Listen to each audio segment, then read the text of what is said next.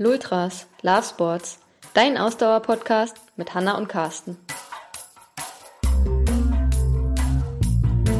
Mit Medizinern spricht, ähm, die sagen ja alle, du brauchst, um Dopingpraktiken durchzuführen, eigentlich kein tiefergehendes medizinisches Wissen.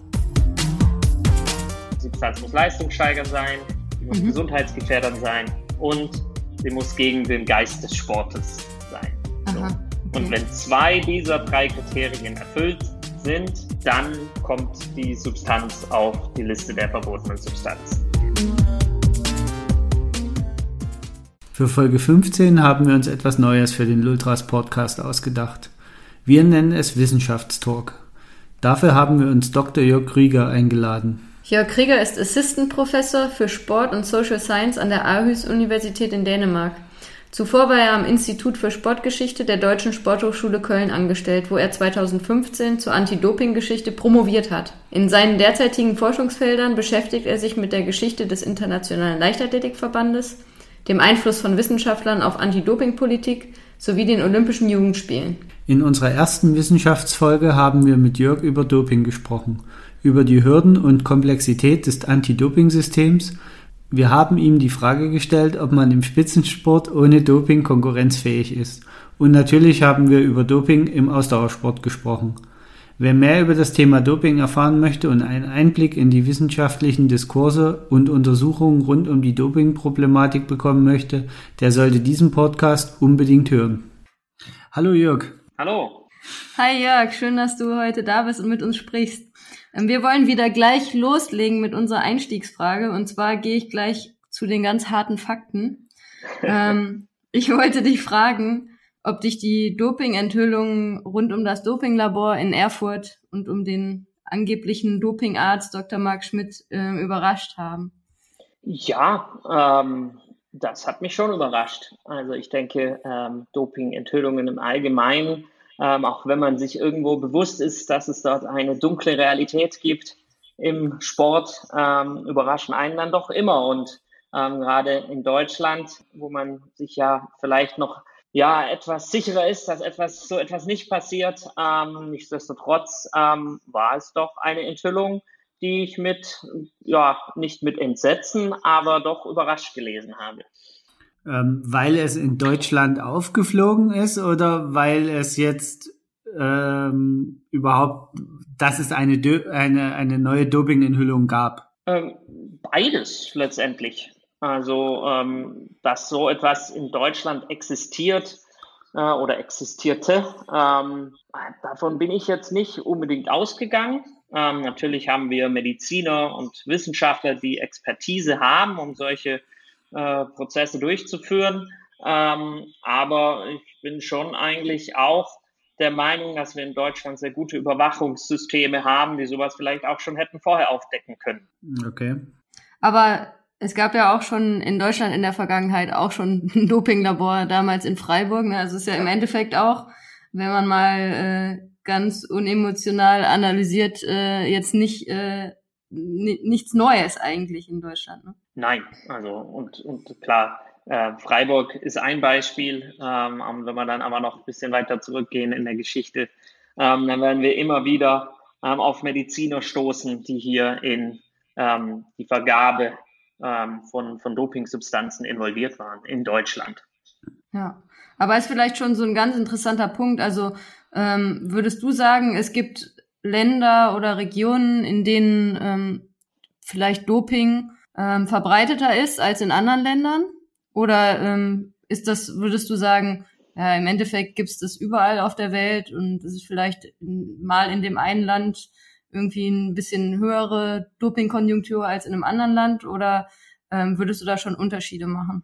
Boah, ich glaube, das ist, das ist eine sehr gute Frage, die man aber, glaube ich, ähm, nicht so pauschal beantworten kann, sondern ja. muss man sich unterschiedliche äh, Aspekte von Doping oder Anti-Doping auch anschauen. Ich, ich bin schon der Meinung, dass es in, in, in manchen Ländern mehr Doping gibt als in anderen. Das hat ähm, auch mit Bildungssystemen zu tun, mit Aufklärung, mit, aber auch mit, mit finanziellen Möglichkeiten, sowohl auf der Seite des Anti-Doping als auch auf der Seite der, des Dopings oder des Dopingkonsums. Insofern ja, da gibt es sicherlich Unterschiede und äh, aber das jetzt so runterzubrechen auf einzelne Länder oder einzelne Regionen, das ist dann wiederum wesentlich schwieriger, würde ich sagen. Ähm, was mir jetzt in, in dem Zusammenhang nochmal ähm, aufgefallen ist, jetzt wenn ich so, als ich, als ich jetzt gerade nochmal darüber nachgedacht habe, mir ist die, die Unprofessionalität des Erfurter Doping-Labors, was das, das Labor selber angeht, gerade nochmal bewusst geworden. Als ihr darüber geredet habt, ob das in anderen Ländern stärker oder so ist, dass, dass es die Dopingärzte gibt und das Know-how gibt, ja, ist, aber wenn wir uns die Fälle aus der Vergangenheit angucken, die aufgeflogen sind, sei es das DDR-Doping-System oder das, äh, die Freiburger Jungs, das war super professionell aufgezogen und das war, da ist das Zeug nicht verunreinigt worden, sondern es in, in professionellen Laboren behalten worden. Und jetzt in Erfurt, ich meine, der hat das irgendwie in der Tiefkühlkammer da gelagert. In der Garage, ne? Die, ja. die Zentrifuge stand in der Garage. Also es ist ja mega gefährlich, was der da gemacht hat. Und das, das ist das, was mich so im Nachgang so ein bisschen überrascht, dass das in der Mitte von Deutschland sozusagen möglich ist. Ja. Ja, also, aber vielleicht äh, liegt darin gerade das Rezept des Erfolges ähm, oder dass es sich so lange gehalten hat. Ja, ja. Weil, also das, gut, wir kennen jetzt noch nicht ganz genau das Netzwerk, ähm, was darin involviert war oder vielleicht auch immer noch ist.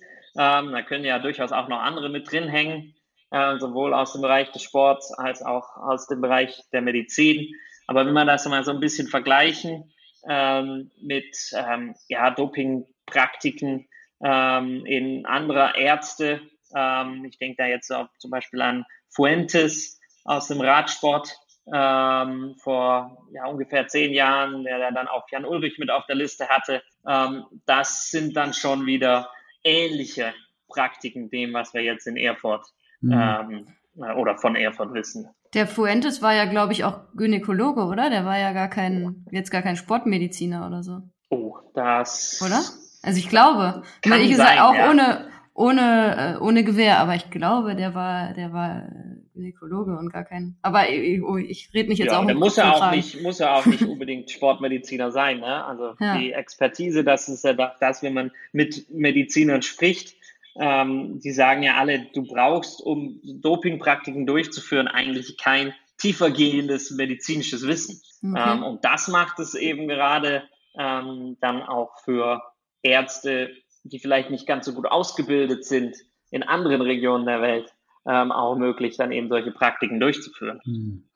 Ja, und gerade das Blutdoping bringt halt auch enorm viel. Also das ist halt leider so, dass es auch einen Wahnsinnseffekt hat.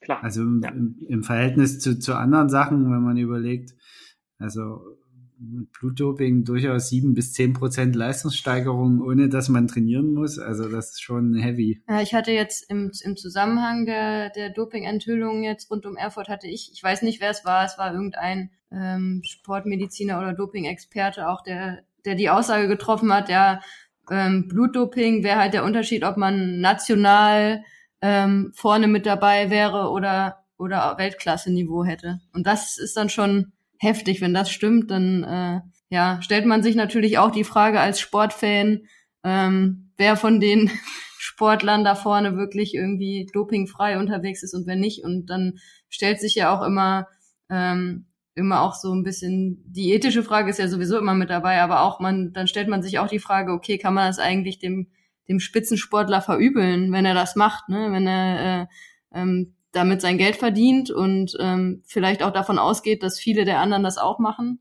Ähm, das ist ja auch so ein, so, ein, so ein Dilemma, durch das man da als Sportler, glaube ich, dann geht. Ne? Klar, also ich meine, das ist, das ist die Grundsatzdebatte. Ja? ja. Also ähm, ist, wenn man davon ausgeht, es dopen alle ähm, oder alle, mit denen ich in einem Wettbewerb stehe, dann stehe ich vor der Wahl zu sagen, okay, ich kann in diesem Wettbewerb ähm, nicht gewinnen ähm, und ich steige aus oder ich spiele das Spiel mit. Ähm, und, und, und so gerät man dann in den gesamten Dopingstrudel mit rein. Das ist dann die Sicht des, des Athleten oder der Athletin. Kennst du Zahlen, die äh, speziell jetzt für, für unsere Hörerinnen und Hörer aus dem Ausdauersportbereich, was die Dunkelziffer angeht?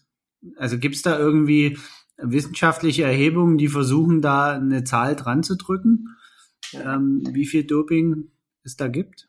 Also wir sprechen vom Hochleistungssport.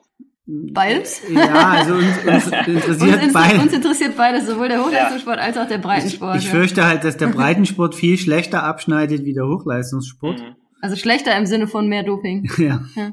ja. Ähm, also eine dunkle Ziffer oder eine wissenschaftliche Erhebung aus dem Spitzensport, die, die gibt es nicht. Ähm, und mhm. also wirklich wissenschaftlich nachgewiesen. Okay. Die wird es auch nicht geben, ähm, weil die Sportler darüber nicht sprechen. Ja. Ähm, das ist, das sind, das ist ganz, ganz schwierig, da an aussagekräftige Zahlen zu kommen. Wenn wir jetzt aber im Ausdauerbereich bleiben, ähm, so müssen wir schon, also das ist, das sind so Schätzungen von Experten oder wenn wir so in, in, in Runden, Wissenschaftsrunden sprechen, wenn wir mal von 20 bis 25 Prozent ausgehen, mhm. ähm, okay. die, die tatsächlich dopen. Ähm, so, wenn wir jetzt, wenn wir, wenn wir mit Doping-Offiziellen oder Sportoffiziellen sprechen, äh, werden wir natürlich äh, nicht diese Zahl bekommen, sondern die ein bis zwei Prozent, die tatsächlich positiv getestet werden. Und da sieht man ja schon eine sehr große Diskrepanz ähm, zwischen mhm. dem, was Anti-Doping erreichen kann und dem, was tatsächlich passiert. Und um das dann auf den Breitensport ähm, äh, oder auf den, äh, auf den Breitensport noch runterzubrechen, ähm, kenne ich jetzt so aus Deutschland im Moment keine Studie. Das aktuellste, was mir jetzt vorschwebt, ist, ist eine Studie aus England vor boah, zwei, drei Jahren oder so, mhm. ähm, die, glaube ich, auch, ich glaube, es waren 26 oder 28 Prozent der Breitensportler, ähm, die, und da muss man jetzt differenzieren, schon mal Medikamente zu sich genommen haben, um die Leistung zu steigern. Ähm, mhm. Das ist jetzt aber nicht nur der Ausdauerbereich, ähm, sondern mhm. da sprechen wir ähm, auch von Fitnessstudios, wo ja unter Umständen die Zahl auch noch höher sein kann. Okay. Wobei, da geht's ja dann wirklich, also wenn wir jetzt, da müssen wir ja auch ein bisschen differenzieren, weil wenn wir jetzt sagen, okay, wir sprechen über ähm, Substanzen, die die Leistung steigern, ist das eine. Ähm, Im Ausdauersport ist es, glaube ich, ziemlich verbreitet, fürchte ich, ähm, im Breitensport, dass Schmerzmittel genommen werden. Das ist ja nochmal eine andere Sache. Ich weiß nicht, ob man das dann auch unter dieselbe Kategorie fasst. Ja. Ähm, ich meine, ich weiß nicht, bei welchem Marathon es war. Ich meine, es war bei einem Marathon in Deutschland vor einigen Jahren, ist mal eine Umfrage gemacht worden. Das ist natürlich ja. keine wissenschaftliche Studie, aber da sind die Teilnehmer befragt worden, wie wer von ihnen denn Schmerzmittel nimmt. Und da war, ähm, ich glaube, im Vorfeld, also unmittelbar vor dem Marathon, ähm, war irgendwie eine Zahl von 50 Prozent und dann nochmal zusätzliche ähm, 10 Prozent oder sowas die dann noch während des Marathons Schmerzmittel nehmen, um halt keine Schmerzen ja. während des Marathons zu bekommen. Also das waren unfassbare Zahlen, die da irgendwie ja. aufgekommen sind beim Thema Schmerzmittel. Was man, wie gesagt, das muss man natürlich differenzieren. Da geht es jetzt nicht darum, die Leistung zu steigern, aber das ist natürlich auch was, was unter Doping ja eigentlich fällt. Naja, das ist die Frage also, halt. Ne? ähm, also ja. da, da, da kommen wir jetzt zur Begrifflichkeit. Ähm, ja. was, was ist Doping? Ähm, die Studie, die du meinst, ist, glaube ich, das war ähm, der Bonn-Marathon. Ähm, genau, zwei, ja, ja. 2010, ähm, 2011 ja. müsste das gewesen sein und da waren so ungefähr ähm, die Hälfte der Teilnehmer, die Schmerzmittel genau. ähm, zu sich genommen haben während oder, oder vor dem Rennen, genau. Ähm, und klar, aber wie gesagt, also das ist dann halt eine Frage der Begrifflichkeit und die Begrifflichkeit definiert dann eben auch die Zahl, ähm, um damit auf, auf Carstens Frage nochmal zurückzukommen von, äh, von vorhin. Ne? Also ja. gibt es Zahlen, die, die den die Dopinggebrauch okay. belegen. Okay. Und gibt's gibt's aus wissenschaftlicher Sicht eine Definition, die, die allgemein gültig ist zu Doping oder ist das auch in Wissenschaftskreisen ähm, viel diskutiert? Das ist auch viel diskutiert. Ähm, mhm. Die eine Definition gibt es nicht. Ähm, man bezieht sich dann immer gerne auf die Definition der WADA. Ähm, und ja, da sind wir dann eben bei der Einnahme von unerlaubten Substanzen oder, oder auch Methoden, ähm, um die Leistung zu steigern bzw. zu erhalten. Gut, aber wenn ich der folge, dann ist grundsätzlich alles erlaubt, was nicht auf der Anti-Doping-Liste steht. Richtig, richtig. Ah, das ist ja schon der Teil, wo es mir sauer aufstößt. so. Also ich weiß dann, nicht, das, kanntest du das ja, Projekt klar. Breaking 2? Nein. Okay, also es war, ja, ja okay. doch, bestimmt, wenn, wenn Carsten es erläutert. Also bestimmt. Es, es war von Nike gestütztes Projekt, wo es darum ging, den Marathon-Weltrekord auf unter zwei Stunden zu drücken. Ah ja, mhm. ja, ja, doch. Und äh, der dort verantwortliche Cheftrainer, ja. der ist bekannt dafür, dass die Athleten bei ihm quasi alles schlucken, was nicht auf der Anti-Doping-Liste steht. Das ist allgemein, also ich, ich ich begebe mich jetzt auf juristisch zwar dünnes Eis, aber ich glaube, das hat er selber mal in einem Interview irgendwo gesagt, meine ich sogar. Ja. Ähm, dass, dass er, also was ich weiß, ist, dass er darauf steht, dass seine äh, äh, Athleten unfassbar hohe Hämoglobinwerte aufweisen. Mhm. Ähm, also schon, wo man als Arzt mit dem Augen rollen muss. Und ähm, für ihn gilt halt tatsächlich die Devise, was nicht auf der Anti-Doping-Liste steht, ist grundsätzlich erlaubt. Ja. Und wenn ich das jetzt hernehme und, und das gegen die Definition der WADA setze, es gibt immer Substanzen, die nicht auf der Dopingliste stehen, aber trotzdem nicht so unbedingt nett sind. Ja, also ja, ich, ich kenne das jetzt nur, was, was Carsten gerade beschrieben hat, kenne ich unter dem Begriff legales Doping. Ne? Das ist, ja. Hm. ja, das ist doch, das war doch derselbe. Ist das nicht der Trainer auch von Mo Farah? Ja, genau. genau der, der ähm, äh, Salazar heißt der, glaube ich, von dem ja, genau. Oregon-Projekt, ja. genau. Ja, ja. genau. Ja, also die, ich meine, die WADA hat ja dann auch wiederum Kriterien, ähm, wie eine Substanz auf die verbotene Liste kommt. Ne? Und dann, dann haben sie ja diese drei Kriterien.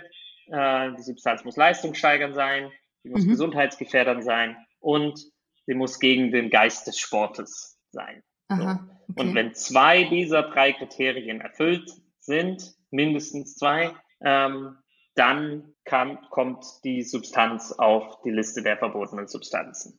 So, und wenn wir jetzt über den dritten Punkt sprechen, ich glaube über leistungssteigend und gesundheitsgefährdend, äh, da gibt es jetzt nicht so viel zu diskutieren, ähm, ja. wobei natürlich ähm, gesundheitsgefährdend ähm, auch wieder relativ ist, ähm, aber gegen Geist des Sportes äh, spricht, ähm, dann sind wir da natürlich mitten in einer ähm, Debatte über das, was der Sport eigentlich ist.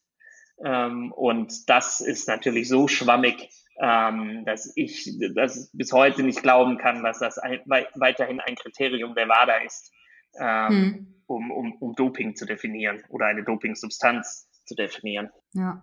Naja, da, ich meine, das, das klingt ja allein schon der Ausdruck äh, hochphilosophisch, sage ich mal, und da kann man entsprechend, glaube ich, auch äh, drüber philosophieren, was das jetzt heißt, ne? Gegen den Geist des Sportes. Also, was, was heißt das? Ja, also klar, da, da weicht man irgendwie so den Begriff der, der Fairness aus. Ja. Ähm, man möchte auch nicht unbedingt den Begriff Ethik ähm, dabei haben. Ähm, und ja, ich könnte jetzt da weit ausholen ähm, über die Entstehungsgeschichte dieses Geist des Sportes oder Spirit of ja. Sport, wie es dann im WADA Code heißt, wie der da reinkam, aber das würde, glaube ich, den Rahmen sprengen. Ähm, aber das ist nichts weiteres als ja ein, ein, ein willkürliches Konstrukt ähm, von Sportfunktionären, ähm, die da bei der Gründung der WADA mitgearbeitet haben. Okay. Aber wenn, wenn wir jetzt sagen, ähm, die anderen zwei Kriterien sind dann ja quasi die beiden, die erfüllt sein müssen, wenn wir dieses dritte Kriterium dann ausschließen oder mal ausklammern, ähm, fallen denn dann auch Doping-Substanzen, die die Regeneration fördern, fallen aber dann, würden dann schon auch unter dieses leistungssteigernde fallen oder nicht? Weil, also aus meiner äh, Laienkenntnisse zum Thema Doping ähm, ist es ja schon so, dass gerade das Thema eben Regeneration ja eins ist, was ähm, ähm, im heutigen Pro Profisport und Leistungssport halt eins der wichtigen Themen ist. Ähm, und da eben viele Mittel genommen werden, die die Regeneration fördern. Heißt das aber dann auch gleichzeitig, dass es leistungsfördernd?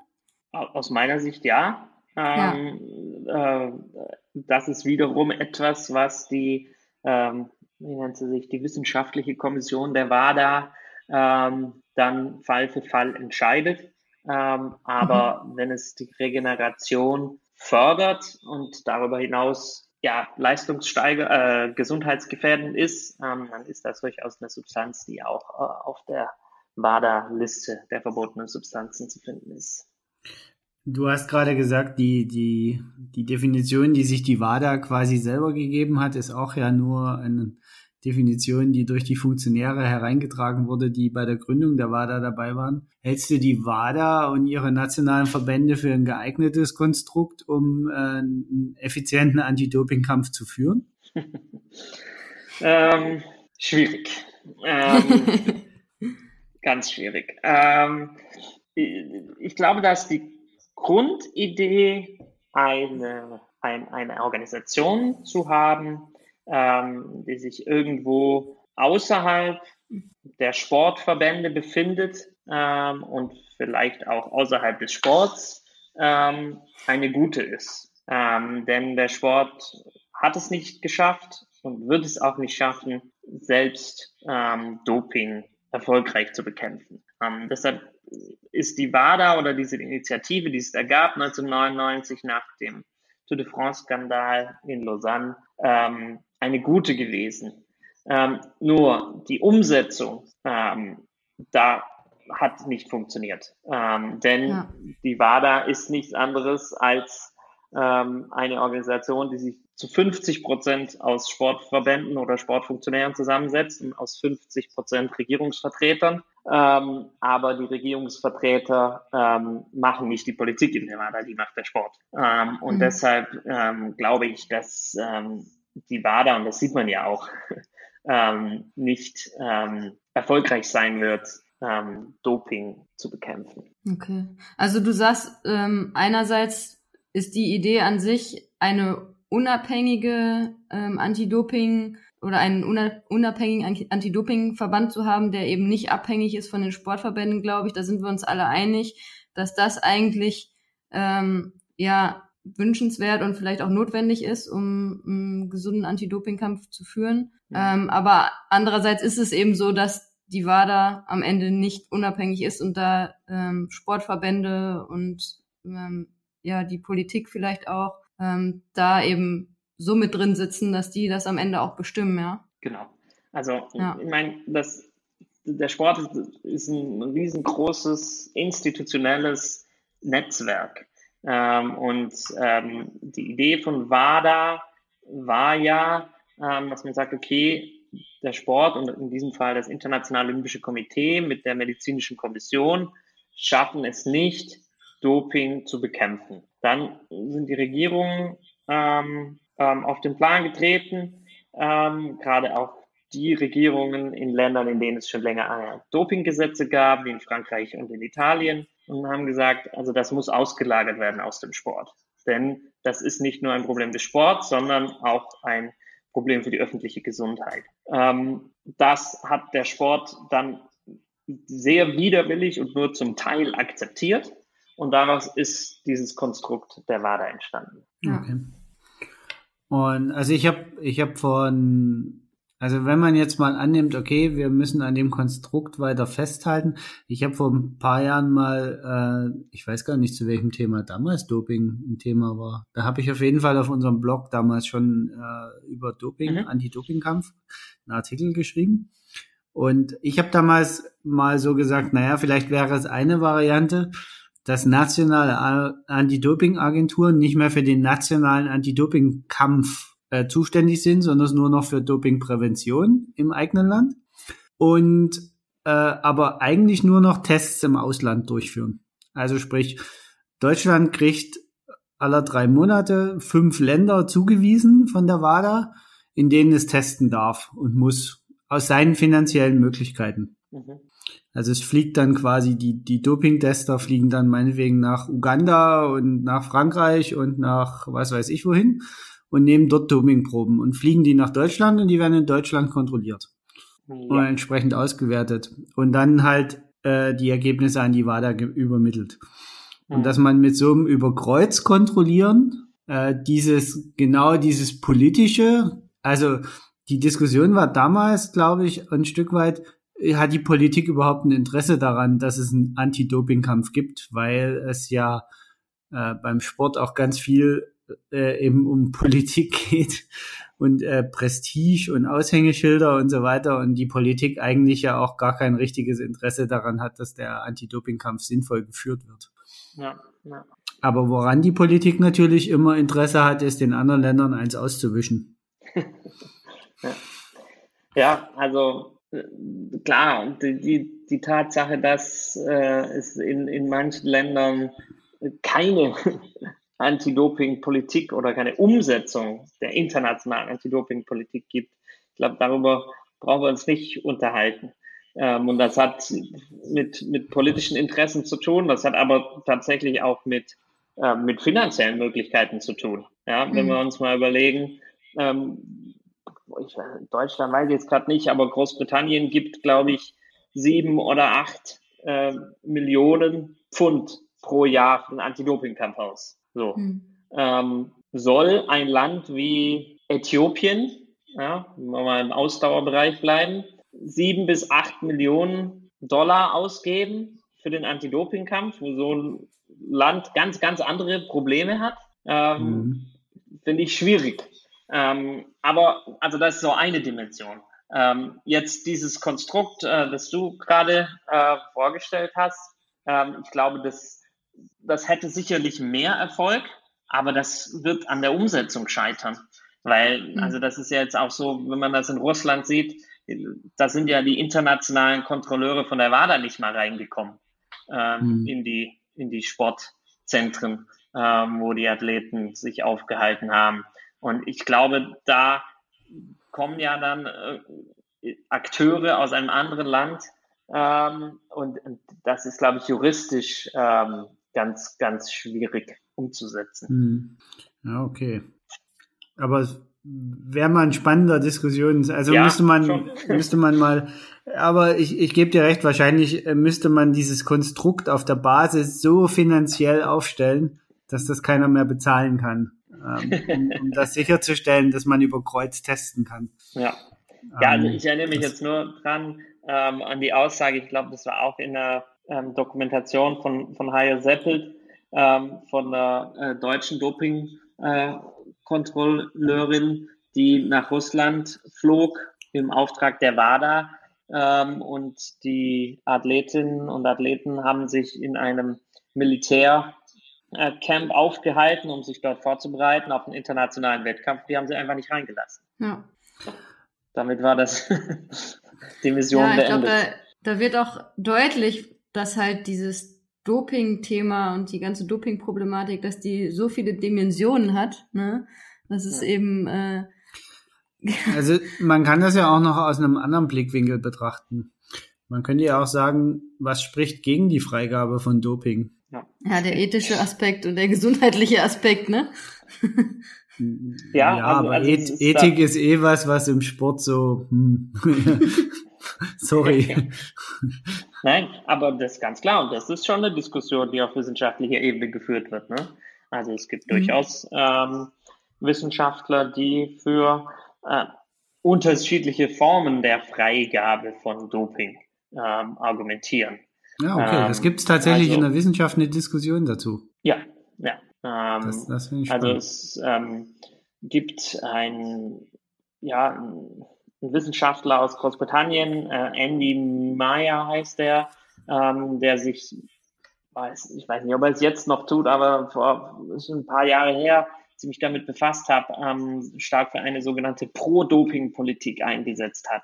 Ja, also dass es durchaus auch eine Institution gibt, ähm, die sich ähm, der Doping-Frage annimmt aber dass es eigentlich viel mehr um eine Kontrolle der Einnahme der Substanzen geht, ähm, mhm. als jetzt ein Verbot äh, von Substanzen. Ähm, und da kriegst du dann natürlich die wissenschaftliche Wissenschaftler auf der anderen Seite, die sagen, ja, wenn wir das öffnen, ähm, dann endet das in einer öffentlichen Gesundheitskatastrophe, ja? Ähm, mhm. weil so dann kriegst du den Ball wieder zurückgespielt und die für die Pro-Doping-Politik argumentieren, sagen dann, ja, haben wir das nicht schon. Denn wenn wir uns ähm, den Alltag anschauen und welche ähm, medizinischen Produkte da zu sich genommen werden, ähm, dann ähm, ja, ist das ja Doping ja nichts weiteres als ein Spiegelbild mhm. der Gesellschaft, die wir sowieso schon. Aber das, das, das finde ich einen spannenden Ansatz, weil äh, wenn, wenn man sagt, okay, wir, wir müssen vielleicht einfach nur die Einnahme kontrollieren. Also das ist ja auch so ein bisschen dieser weiche Drogenansatz. Ne? Wir können das Marihuana auf den Straßen nicht bekämpfen, also besteuern wir es. Da haben wir wenigstens noch was davon. Mhm. Und aus den Steuereinnahmen können wir später das Gesundheitssystem finanzieren, mhm. weil wir wissen eigentlich, dass es schädlich ist, aber wir können nichts dagegen tun. Und jetzt, also wenn ich mir daran denke, aber jetzt zum Beispiel, wenn ich jetzt dann wieder an die Erfurter Bedingungen denke, unter denen das Zeug da gelagert wurde, also ich meine, also äh, kontrollierte Einnahme hin, kontrollierte Einnahme her, wenn ich dann sehe, dass Menschen einfach so kaltblütig ihre Gesundheit riskieren, um Spitzensport zu betreiben, wie dort, mhm. ähm, dann weiß ich nicht, ob, ob dieses kontrollierte Abgeben so funktionieren würde. Ja. Mhm. Gab es nicht auch mal dazu eine Umfrage, war das nicht sogar im deutschen Sport, wo die Sportler, die, ähm, die Profisportler gefragt wurden, ähm, ob sie, ob sie ähm, ich, ich weiß es nicht mehr, ich weiß nicht mehr, was genau war, aber es ging irgendwie darum, wenn ihnen garantiert wird, dass sie jetzt, weiß ich nicht, Olympiasieger oder sonst was werden, ähm, ob sie dann ähm, auch akzeptieren würden, dass sie nur äh, 30 oder 40 Jahre leben würden oder so. Irgendwie ja. sowas war das. Ich weiß nicht, ob vielleicht weißt du was, was ich meine. Ja, also ähm, war aber keine, ja, das war keine Studie im deutschen Sport, ähm, soweit ah, okay. ich weiß, sondern im amerikanischen Sport. Und es ging darum, ja ähm, wenn man eine Doping-Substanz äh, bekommt, die eine Goldmedaille bei Olympischen Spielen garantieren würde, genau. ob man dafür in Kauf nehmen würde, äh, ich glaube, innerhalb von zehn Jahren zu sterben. Ähm, ja, und, und die Zahl, die weiß ich jetzt nicht genau, aber die war erschreckend hoch. Ähm, die war erschreckend hoch, genau. Ja. Ja, ja, Athleten, ja. die da gesagt haben, ja, das würde ich tun. Ähm, nein, aber also um da nochmal zurückzukommen, also die, diese Pro-Doping ähm, Argumentation, die, die basiert natürlich schon auch auf diesem Argument der Gesundheit. Ja, und, und, mhm. und ich hatte ja vorhin gesagt, also eines der, der, der Kriterien, um auf die Liste der Substanzen, der verbotenen Substanzen zu kommen, ist, dass es gesundheitsgefährdend ist. Jetzt ist ja. natürlich die Frage, ob Leistungssport an sich äh, nicht schon gesundheitsgefährdend ist. Ähm, ja. Und ähm, und, und, und da wird natürlich auch damit ähm, argumentiert. Und um, um, um das mal das Rad noch so ein bisschen weiter zu spinnen, ähm, es gibt ja die sogenannten Therapeutic Use Exemptions, also ähm, äh, medizinische Ausnahmegenehmigung, ähm, mhm. die Athleten ähm, beantragen können, wenn sie ähm, unter, äh, ja, unter Krankheiten leiden, ähm, die es ihnen dann erlauben, bestimmte Medikamente zu nehmen. Ja, ja das der ist Klassiker äh, im genau. Ausdauersport genau. ist ja Asthma, ne? Ja, das Asthma-Spray. So. Genau. Ähm, ja. Und wenn man jetzt sagt, okay, wir gehen davon weg, von Anti-Doping, ähm, sagt man, okay, wir machen keine Therapeutic Use Exemptions mehr, sondern wir führen Gesundheitschecks vor Wettkämpfen durch. Ja, also wir, bevor ein Athlet oder eine Athletin an einem Wettkampf teilnimmt, wird die Gesundheit kontrolliert mhm. ähm, dieses Athleten. Ähm, und dann ist man natürlich irgendwie so in einem ganz anderen Bereich ähm, angekommen ähm, und hat auch nicht mehr dieses, ähm, ja, wir stellen euch nach, wir müssen euch ja wie Kriminelle jagen, sozusagen. Mhm. Das ist ein, ein, ein, spannender Aspekt. Also, also gerade dieses, äh, was du gerade sagtest, eben, dass das die, die, die Anti-Doping-Agenturen ja mittlerweile auch so ein Netz aufbauen müssen, um den Kampf führen zu können, Nein. dass man per se quasi Sportler verdächtigt. Weil genau das tut man, indem man ihnen vorschreibt, sich rund um die Uhr über die App melden zu müssen, wo sie gerade sind und dass man sie jederzeit antreffen kann. Ähm, das ist, und nach dreimal nicht angetroffen wird man automatisch gesperrt. Das ist nichts weiter, wie dass man ihnen von vornherein unterstellt, dass sie dopen. Genau, klar. Also das ist äh, genau das Prinzip ja, das, dahinter. Also es geht ja noch weiter, ne? Also dieser biologische Passport, ähm, ja. den es da ja. gibt, ähm, wo die Athleten wirklich ja alle Daten ähm, äh, nicht veröffentlichen müssen, aber diesen äh, Sportorganisationen zugänglich machen müssen. Ja, müssen. Sonst ähm, dürfen sie nicht teilnehmen am internationalen Wettkampf. Ja, also da sind wir, glaube ich, auf jeden Fall mittlerweile in einem Bereich auch angelangt, wo man in jedem anderen Bereich der Gesellschaft wahrscheinlich sagen würde, das ist irgendwie menschenunwürdig. Ähm, aber im Sport ja, dadurch, dass man eben dieses Kontrollsystem hat und ähm, sieht man einfach keine andere Möglichkeit und deshalb nehmen, glaube ich, auch viele Sportler das in Kauf, mhm. ähm, obwohl es eigentlich natürlich ähm, ja auch hier wieder aus ethischer Sicht sehr frag fragwürdig ist. Ne? Ja. ja, also, das, also das ist das eine, das Kontrollsystem ähm, an sich. Und da muss man sagen, okay, und selbst wenn wir es sagen, okay, es ist okay, dass wir ein Kontrollsystem haben, dann ist dieses System, das wir jetzt haben, immer noch falsch oder äh, unangebracht, mhm. Denn wir haben keine vergleichbare Testsysteme. Ähm, ein Athlet in, sag's mal, plakativ in, in Jamaika ähm, wird nicht so oft getestet wie ein Athlet in Deutschland. Ähm, ja. Und das ist eben das, worüber wir ja vorher schon gesprochen haben.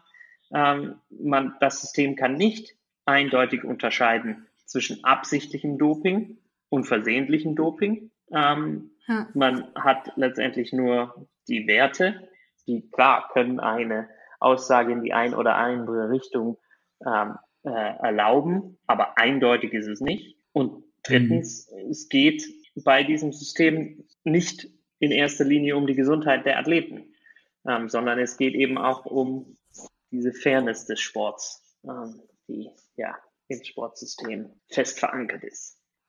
Okay. Ähm, ich würde gerne noch mal ein bisschen auf, auf unsere Primärsportarten ja, so ein klar. bisschen zurückkommen. Ähm, Triathlon, Marathon laufen, mhm. Ultradistanz laufen. Äh, jetzt ist es so, also Marathongeschäft, okay, da ist mittlerweile sogar auch ein Stück weit Geld zu verdienen. Äh, da gibt es ja mittlerweile, wissen wir da ja auch, es gibt nicht nur ein Dopingproblem, sondern es ist auch ein Drückerkolonnenproblem. Äh, so dass äh, überwindige Geschäftemacher dann afrikanische Sportler nach Europa mhm. zu den Wettkämpfen ja. geflogen werden oder hier irgendwo wie, wie kaserniert äh, lebend äh, von Wettkampf zu Wettkampf gekarrt werden und dann mit ihnen Geld verdient wird.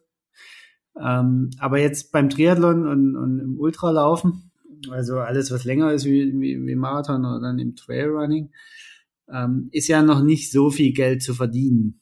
Naja, und das heißt ja immer, ja, die, also die, die Verdienste der Athleten sind jetzt nicht so hoch, ne? Also wenn man mal guckt, der Herr Weisiger kriegt 60.000 Dollar. Gut, aber dann geht's natürlich auch wieder um Sponsorengelder, da sind wir dann in anderen Dimensionen bei den top -Leuten. Ja, aber das, also die Tabellen sind jetzt einfach so, ich, ich glaube, die Top 10 verdienen alle zusammen zwei Millionen oder so oder drei Millionen.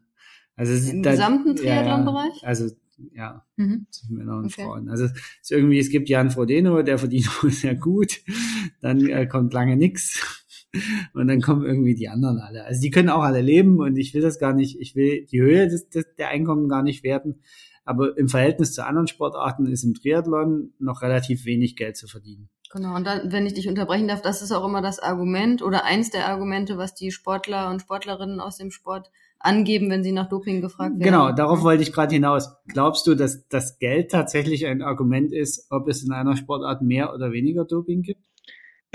Ähm, also ich, ich eigentlich nein. Nee.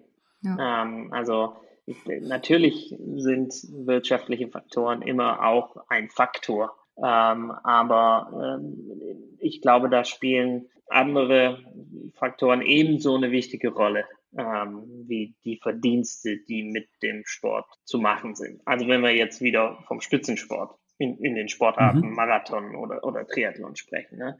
Und wenn wir das dann runterbrechen ähm, auf ja, Amateursportler oder Freizeitsportler, ähm, dann ist natürlich nochmal andere Gründe.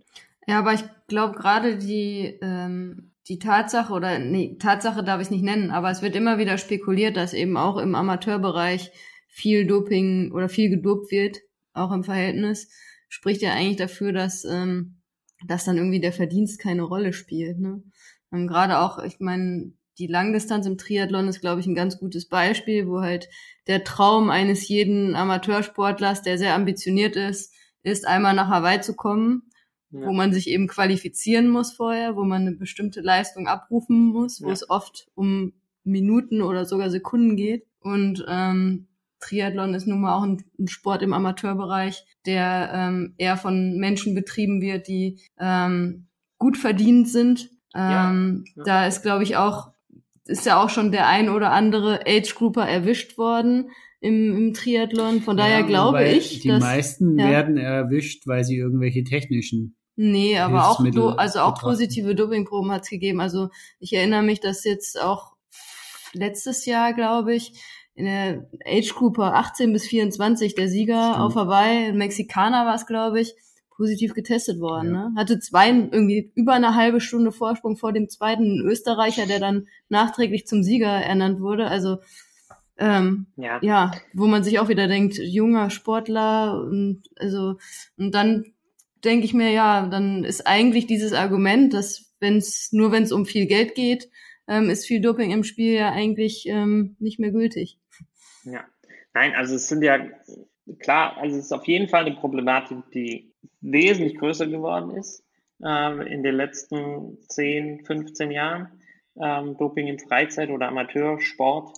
Ähm, und hier gerade, sagen wir mal, am oberen Level, ähm, mhm. weil ähm, das hängt ja damit irgendwie auch zusammen, was du gerade gesagt hast, Hanna. Also der, der, der Wettkampfgedanke, also der, der ja. zunehmende Wettkampfgedanke ist halt auch im Freizeitsport ähm, brutal angestiegen ähm, in, den, äh, in letzter Zeit. Und, und, und gerade ähm, der Laufbereich ähm, ist da, glaube ich, ähm, mit an, an erster Stelle zu nennen. Ähm, und, mhm. und es geht ja auch darum, ähm, heute ähm, nicht nur schnell zu sein, sondern man oder, oder, oder gut zu sein, sondern auch die Darstellung dessen, dass man schnell ist ja, ähm, mhm. oder, oder gut ist in den sozialen Medien ähm, oder, oder wo es auch immer äh, sein mag. Also im Prinzip geht es um Eitelkeit. Ja? ja? Und, und, und, und das ist genau der Punkt, den du auch gerade genannt hast, Hanna.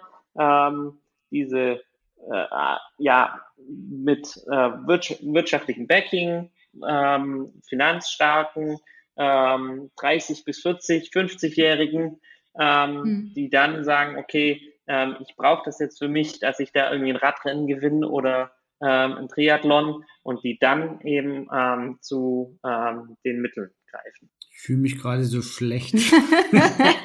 Wieso, du dopst doch nicht? ich dope zwar nicht, aber ich fühle mich gerade so äh, erwischt beim Stigmatisiert. Ja. ja. Ich lösche jetzt meinen Strava-Account. ja, aber ich nee, glaube, also.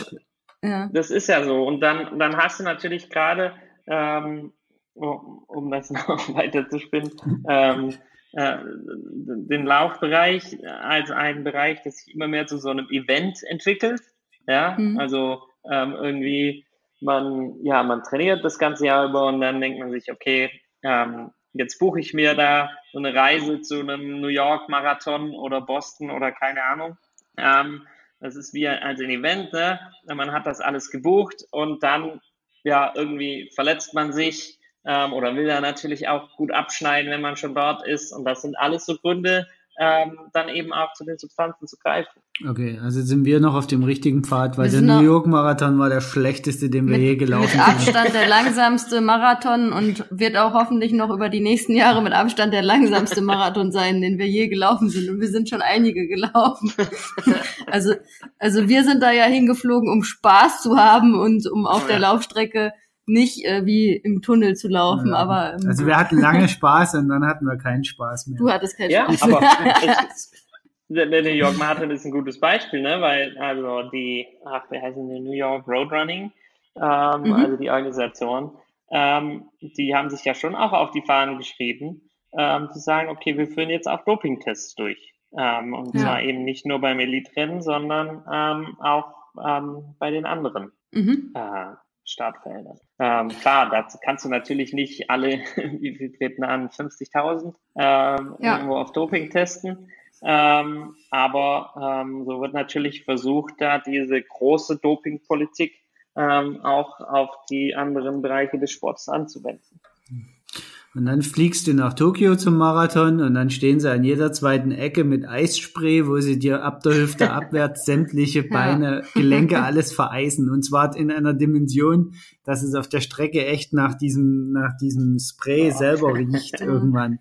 Also das. Äh, das war für uns eine Erfahrung. Also vor dem ersten haben wir es ja gar nicht, äh, haben wir das gar nicht gecheckt. Irgendwo auf der Strecke dann echt, echt schon so 500 Meter vorher riech, hast du nur diesen Geruch in der Nase und denkst, was ist das? dann, dann rennst du durch so eine Nebelwolke und was kriegst du im Ziel als allererstes? Eine kleine Flasche Eisspray in die Hand gedrückt zum selber ja. vereisen. Oh, also das war auch so eine Nummer, wo ich dachte, okay, gut, ähm, du, also das, das mit dem, ähm, ich weiß nicht, ob du es mitgekriegt hast, aber die, die World Major Marathons, also die, mhm. ähm, die, die sechs großen haben ja jetzt beschlossen, dass sie eben noch mehr im Anti-Doping-Kampf tun wollen und auch mhm. koordiniert tun wollen. Mhm. Ähm, was hältst du von solchen Ankündigungen? Also auf mich klang das jetzt im ersten Moment äh, erstmal sehr nach PR, weil keine konkreten Maßnahmen dabei waren. Mhm. Ähm, also äh, Anti-Doping-Programm heißt ähm, für die Elite-Athleten, genau, die an den also, gehen. Also ich habe das ich habe das heute auch noch mal kurz nachgelesen, aber auch wie Carsten schon angedeutet hat, ähm, ist es gar nicht so einfach, da so konkrete Informationen zu finden. Aber so wie ich es verstanden habe, wird einfach mehr Geld jetzt reingesteckt in, in den Anti-Doping-Kampf bei diesen sechs Major-Marathons. Sie wollen halt insbesondere bei den Profi-Athleten äh, mehr Tests und intelligentere Tests, Zeitpunkte durchführen. Also ähm, das ist, glaube ich, auch was, was ähm, ähm, Deutschlands ähm, aktuell bester Marathonläufer Arne Gabius ähm, schon vor anderthalb Jahren mal ähm, in einem Interview bemängelt hat, dass zwar durchaus häufig getestet wird, aber teilweise zu Zeitpunkten, so unmittelbar vor dem Marathon zum Beispiel, wo es völlig unsinnig ist zu testen, weil da dann ähm, irgendwie das Training alles gemacht wurde und da dann nicht unbedingt eine Doping-Substanz noch ähm, sinnvoll ist, ähm, dass man die zu sich nimmt. Ähm, also die haben wohl jetzt beschlossen, dass sie intelligenter testen und einfach mehr Geld ähm, jetzt einfach in den in die Anti-Doping-Kampf investieren. Aber da sind wir doch jetzt wieder eigentlich in unserer Diskussion von vorhin.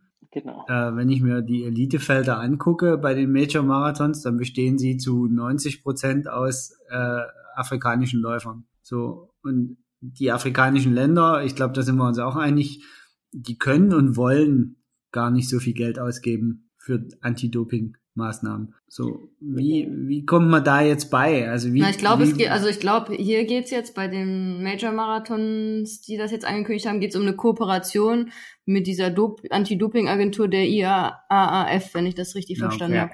Genau, ja. also, also das, also wir sind da wieder bei einem Punkt, den wir vorher schon hatten, ähm, und zwar dem, welches Interesse hat ein Sportverband oder in diesem Fall ein Sportveranstalter ähm, daran, dass Athleten in einem Sport positiv getestet werden. Ähm, hat ähm, New York Marathon ein Interesse daran, dass von den ersten zehn, die da ins Ziel kommen, neun positiv getestet werden?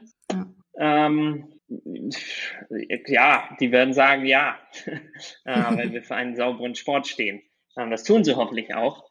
Ähm, aber es ist nicht die beste PR-Maßnahme, ähm, die man sich vorstellen kann. Ähm, ja, und im ersten der, Jahr ist es dann, noch cool, aber im ersten genau, Jahr ist es ja. noch cool, aber im zweiten Jahr kommt es nicht mehr so cool. Richtig.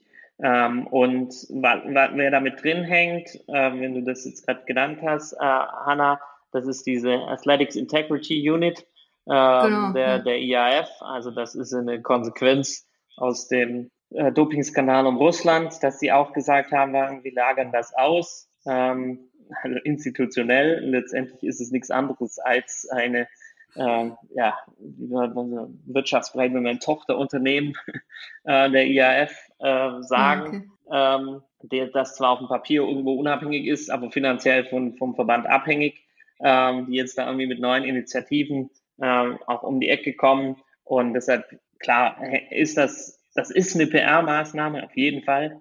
Ähm, und wenn sie mehr testen, dann ist das ja auch gut so. Ähm, aber ob das tatsächlich den Effekt hat, der da jetzt propagandiert wird, ähm, das halte ich schon für sehr fraglich. Ja. Hm. Also vor allem dann, wenn er, wenn er, wenn es in erster Linie um das Testen geht. Ähm, wenn wir jetzt sagen, okay, da gibt es noch Präventionsprogramme äh, etc., ähm, dann, dann würde ich das schon wieder für deutlich äh, besser halten. Ähm, aber da sind wir dann natürlich wieder bei dem Punkt, ähm, den du jetzt auch angesprochen hast, Carsten.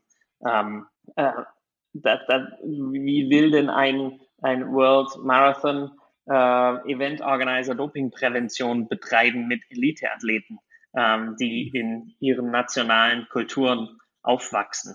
Ähm, ja. Das ist ganz schwierig. Ja. Ähm, ich, zwei Fragen noch zum Abschluss mit, mit kurzer Antwort. vielleicht. Ja. Ähm, die eine, äh, Johannes Dürr hat gesagt, ohne Doping kann auf Weltklasse-Niveau nicht mehr mitgehalten werden. Siehst du das genauso oder denkst du, das äh, ist Quatsch, was er da erzählt hat? Ist von der Sportart abhängig, ähm, ja. trifft auf den Ausdauersport ähm, wahrscheinlich zu. Ja, also es wird immer in jedem Sport ähm, Ausnahmetalente geben. Äh, davon bin ich weiter überzeugt. Und es wird auch immer äh, einzelne Sportlerinnen und Sportler geben, die ähm, biologische Voraussetzungen haben, die äh, besser sind als die von anderen. Ähm, aber generell ähm, glaube ich schon, dass Doping so weit verbreitet ist, ähm, gerade auch im Ausdauersportbereich, dass man zumindest ähm, ihm teilweise zustimmen muss, ja. Okay. Daran anschließend ähm, zur Abschlussfrage, also nochmal vorab auch, äh, ähm, ich glaube, wir haben jetzt, könnten noch stundenlang weiter diskutieren, aber das wollen ja. wir uns vielleicht für ein andermal vorbehalten. Ähm, aber daran anschließend, ähm, kann jemand so wie du, der selbst sportverrückt ist, als Zuschauer und gleichzeitig eben aber auch wissenschaftlicher Experte zum Thema Doping ist, ähm, kannst du Spitzensport zum Zuschauen noch genießen? Ähm, ja, kann ich schon. Ähm, ich habe aber natürlich das irgendwo immer im Hinterkopf. Ähm, es gibt sicherlich auch Sportarten, für die ich mir sehr schwer tue, das anzuschauen. Ähm, und äh, da gehören in erster Linie auch Ausdauersportarten wie der Radsport ähm, dazu oder auch bestimmte Wintersportarten. Ähm, aber ähm, ich, der Sport ist für mich auch in erster Linie Unterhaltung. Ähm, und ähm, das äh, ja, hält mich auch dann weiter nicht davon ab, äh, Sport zu schauen. Okay, da muss ich jetzt noch eine ganz fiese, doch noch eine ja, letzte klar. Frage dazu daran hängen. Kannst du Triathlon noch schauen? Das ist jetzt leider eine Sportart, die ich noch gar nie angeschaut habe zum ah, okay. großen Fernsehen. Deshalb ähm, kann ich jetzt Gut nicht sagen, das schaue ich jetzt nicht mehr an. Ähm, ja. Nee, also tatsächlich jetzt bin ich jetzt nicht so jemand gewesen, der sich viel Ausdauersport angeschaut hat äh, im Fernsehen. Ja. Okay. Deshalb, ähm, ja, äh, kann ich da jetzt äh, keine abschließende Erklärung abgeben. okay, das äh, klingt nach einem langen Hawaii-Abend gemeinsam. das, das, das hört sich gut an, ja. Und, und über, über, ich weiß ja, du bist großer Fußballfan, über Doping im Fußball sprechen wir dann ein andermal. Das Fass will ich jetzt nicht ja. noch aufreißen in dem Zusammenhang. Nein, ähm, das äh, machen wir nicht. Das ist auch, bedanken auch, wir uns für heute. schwieriger. Dann bedanken wir uns für heute, für das tolle Gespräch und freuen Gerne. uns schon auf die nächsten Runden mit dir. Genau, vielen, mhm. vielen Dank für deine Zeit, für dein Expertenwissen. Ähm, bis zum nächsten Mal, sage ich mal. Ja, genau, bis zum nächsten alle Fälle. Mal freue mich drauf. Ciao. Ciao. Ciao, ciao.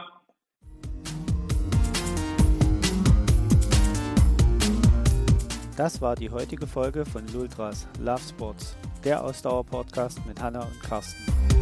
Wenn es dir gefallen hat, würden wir uns über eine 5-Sterne-Bewertung bei iTunes freuen.